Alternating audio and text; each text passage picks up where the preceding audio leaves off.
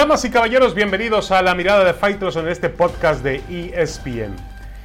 Bueno, el tema es la temporada que plantea Cruz Azul, que es realmente impresionante por donde se le vea.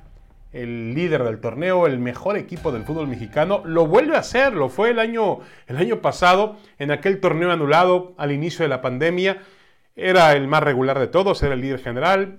Tuvo un gran torneo también en la segunda parte del año que se vio afectado, ensombrecido obviamente por esa actuación infame en las semifinales. Y en estos primeros meses del 2021 Cruz Azul ha estado intratable, con Juan Reynoso haciendo un gran trabajo y mostrando una condición bárbara en el campo de juego, en la Liga MX, ha sido el mejor. Puede firmar este fin de semana una temporada de 43 puntos, lo cual lo pondría en un récord, emulando al América, con más puntos logrados en un torneo corto. Y también está en, ya prácticamente con un pie en las semifinales de la Liga de Campeones de CONCACAF, porque le ganó en la semana al Toronto en Tampa Bay, jugando como visitante, le ganó tres goles por uno. Está bien y de buenas este Cruz Azul. Pero aún así, no ha ganado nada.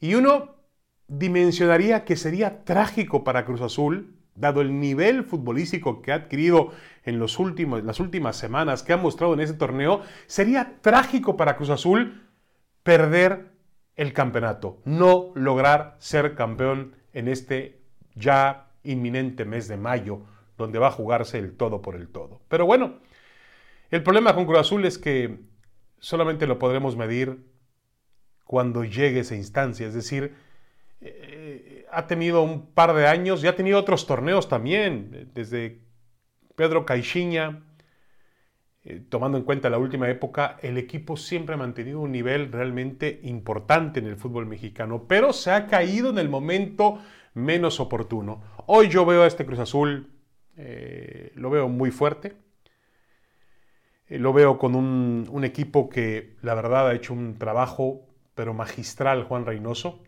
porque lo primero que tenía que hacer Reynoso, y él lo sabía muy bien, era convencer a estos futbolistas realmente de que, eh, de que había quedado atrás el episodio contra los Pumas en las semifinales. Y los ha recuperado mentalmente. Se ha ganado el respeto del jugador, se ha ganado también la admiración del jugador, y eso se nota en el campo de juego. Y por lo demás tiene un equipo muy solvente, eh, que se defiende muy bien, el que menos goles ha recibido en todo el torneo, una defensa que empieza con Corona, uno de los mejores porteros de los últimos tiempos en el fútbol mexicano. Eh, Pablo Aguilar y, el paraguayo Escobar, bueno, los dos, los dos este, han tenido, los dos sudamericanos han tenido un nivel importante, igual que Aldrete, eh, el, uruguayo Rivero, eh, los mexicanos Vaca, Romo, Alvarado, Orbelín Pineda, lo que han aportado, por supuesto, Jonathan Rodríguez, el jugador más determinante de la Liga MX, los jugadores que pertenecían a Cruz Azul, pero que no estaban considerados en, los últimos eh, periodos, tanto los argentinos Walter Montoya como el Paul Fernández y el ecuatoriano Brian Angulo. Lo que hizo Reynoso fue traerlos para el equipo porque pertenecían al equipo y les ha sacado provecho. Yo realmente veo a este Cruz Azul lo veo con, la corona en la cabeza. El problema es que para que eso suceda, pues hay que recorrer todavía un terreno muy importante donde el equipo ha tenido fallas, hay que decirlo así, trascendentes en las últimas temporadas. La liguilla, el momento clave, el momento donde realmente eh, se establece la diferencia, ahí ha fallado Cruz Azul. Yo preguntaba el otro día en Fútbol Picante ¿Qué tan trágico sería que Cruz Azul no fuese campeón de liga? Y la realidad es que la tragedia sería, pues sí, mayor, porque este equipo ha mostrado que es el mejor, no, no hay duda, es el mejor, por encima del América, por encima de Rayados, por encima de Tigres, de Santos, de León, del que usted me mencione. Cruz Azul es el que mejor juega y mejores números tiene en el torneo. Pero está el pero del campeonato. Y mientras no lo resuelva en la liguilla, nada de esto habrá servido. Nada habrá servido. Quedará lastimosamente como una anécdota. pero hoy en día es el mejor equipo del fútbol mexicano. Entiendo que no le alcanza con eso. Es una pena, pero no le alcanza con eso. Sí, sí, sí, una verdadera pena. Pero que uno diría, el nivel que ha conseguido este equipo, pues es impactante. Pero no, no, no, no hay forma. No le salen las cuentas todavía. Me gustaría decir que sí, que sí, pero ustedes conocen la respuesta. Ya volvemos con más en la mirada de Faitelson.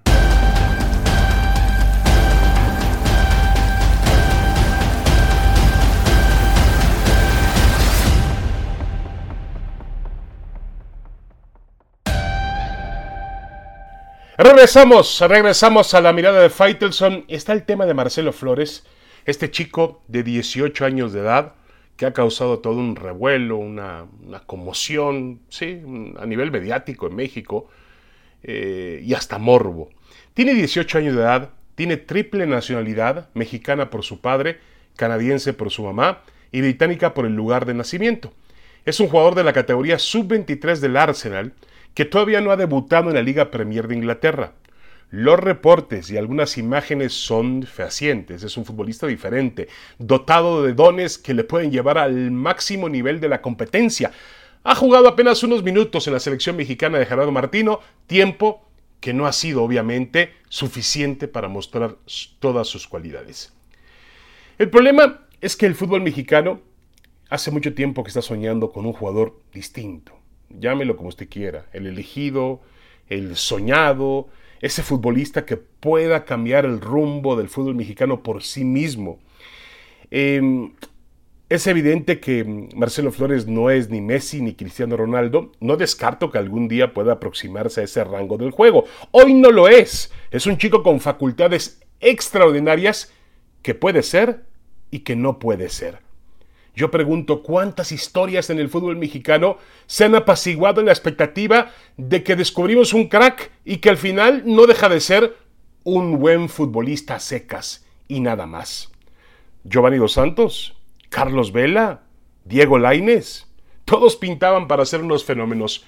No, no fueron malos, el caso de Laines sigue en desarrollo, pero no terminaron convirtiéndose en el famoso Mesías que el fútbol mexicano ha esperado con mucha impaciencia.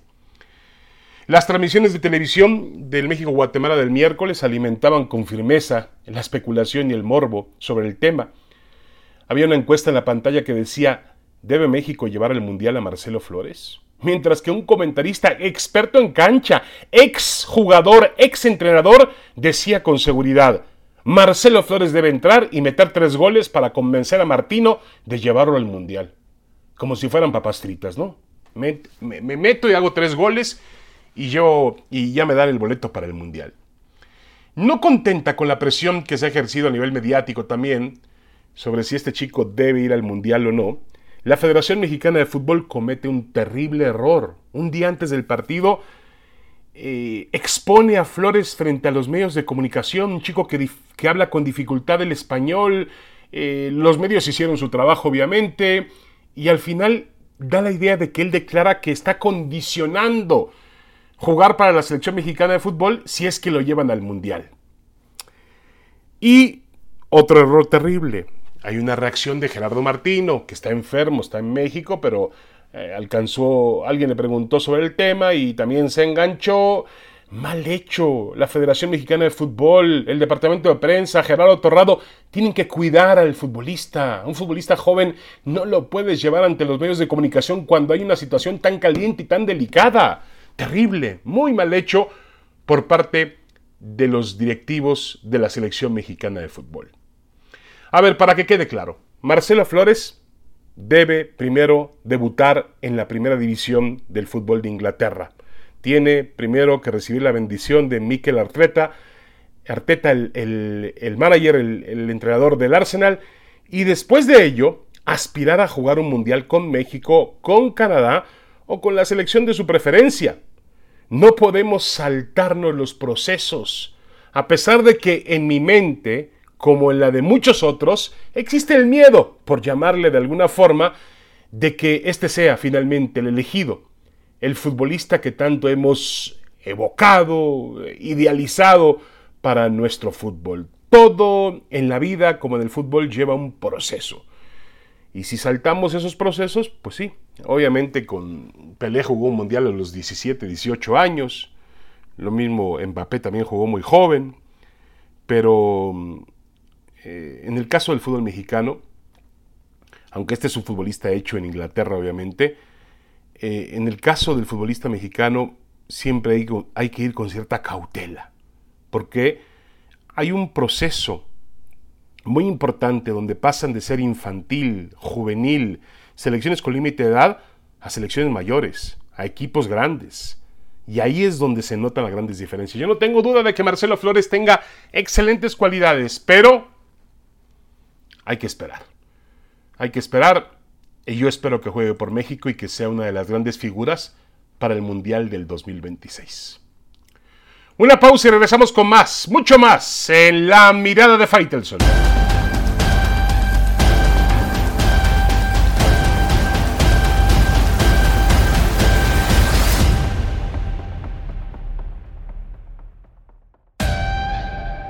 Estamos de vuelta en la mirada de Faitelson en este podcast de ESPN. Bueno, la jornada 17 del fútbol mexicano se juega a partir de este viernes ya, ya está encima la última fecha del campeonato. Y bueno, como ocurre siempre en el fútbol mexicano, hay muchas cosas que pueden definirse, más ahora que bajo este sistema de competencia, eh, pues se abre el puesto para que 12 de los 18 equipos accedan a la postemporada. Hay que recordar que del quinto al decimosegundo lugar se juega una reclasificación. Los primeros cuatro van directamente a la liguilla. Hay dos equipos ya asegurados en directos en la liguilla. El Pachuca con un temporadón, 38 puntos. Qué temporada del equipo del señor Almada. Ha ganado 12 16 partidos, apenas dos derrotas con 30 goles a favor y 13 en contra. Impresionante. Los Tigres de Miguel Herrera, que también han hecho un buen torneo, han ganado 10 juegos, están dentro con 32 puntos, han venido a la baja, han perdido 3 de los últimos 5 partidos, pero eh, incluyendo esa derrota que tuvieron frente al América muy dolorosa el sábado, pero Tigres está dentro. Y luego hay una competencia por el tercer y cuarto lugar. El Puebla aparece con 26 y el Atlas aparece con 26 dependen de ellos mismos. Eh, el Puebla va a jugar en eh, el campo de Mazatlán este viernes, también está buscando algún tipo de condición para poderse meterse, poder meterse a una reclasificación, mientras que el conjunto de los rojinegros del Atlas va a afrontar este fin de semana a Tigres, un Tigres que pues podría llegar con jugadores alternativos porque ya está calificado a la liguilla. Así que tanto Puebla como Atlas, que han hecho muy buenas temporadas, dependen de ellos mismos. El América está en quinto lugar con su asombrosa recuperación, seis partidos ganados al hilo, el equipo de Fernando Ortiz está de vuelta. El América, ¿qué necesita el América? Pues ganar, tratar de llegar a 28 puntos, pero va a depender de lo que hagan Puebla y Atlas. Y el América juega con Cruz Azul, el América juega con Cruz Azul en la cancha del Azteca. Cruz Azul tiene 24 puntos y también aspiraría ganándole el América y con una combinación de resultados a quedar entre los cuatro primeros. Yo la verdad veo muy claro el panorama para que Puebla y Atlas se metan directamente. Es decir, Pachuca, Tigres, Puebla y Atlas los veo dentro de la liguilla. Y después pues habrá Habrá que ver cómo se acomodan. América Cruz Azul está en quinto y sexto. Las Chivas que juegan en Aguascalientes contra el Necaxa en este momento son el séptimo lugar con 23 puntos. Monterrey que ha tenido una temporada muy irregular tiene también 23 puntos. Hay varios equipos empatados en esa posición. Monterrey va a jugar con el, con el Tijuana que está ya eliminado. Necaxa que juega con Chivas también tiene 23. El Atlético de San Luis que ha hecho una muy buena temporada tiene 23 y recibe en casa al conjunto de Santos. El León, que ha estado por la calle de la amargura ya después de la serie de Holland, tiene 20 puntos, aspira a reclasificación y los Panzas Verdes de León juegan el domingo eh, frente al Toluca en su estadio. Y los Pumas, los Pumas van a jugar el domingo contra el Pachuca, un Pachuca que ya es líder general, nadie se lo va a quitar, imposible quitárselo, nadie se puede acercar a sus puntos y aparentemente Almada va a sacar un equipo emergente. Pumas necesita ganar y bueno, ganando está dentro, eso es evidente. Empatando depende de resultados. Perdiendo va a ser complicado. Si pierde no está en sus manos. Si gana está en sus manos. Eh, y eso tendrá que tomarlo en cuenta el equipo de Lilini, que obviamente viene de, no de la derrota, sino del sabor amargo del empate que significó ante el Seattle Saunders en la final de ida de la CONCACAF cuando tenía una ventaja en el marcador de dos goles por cero.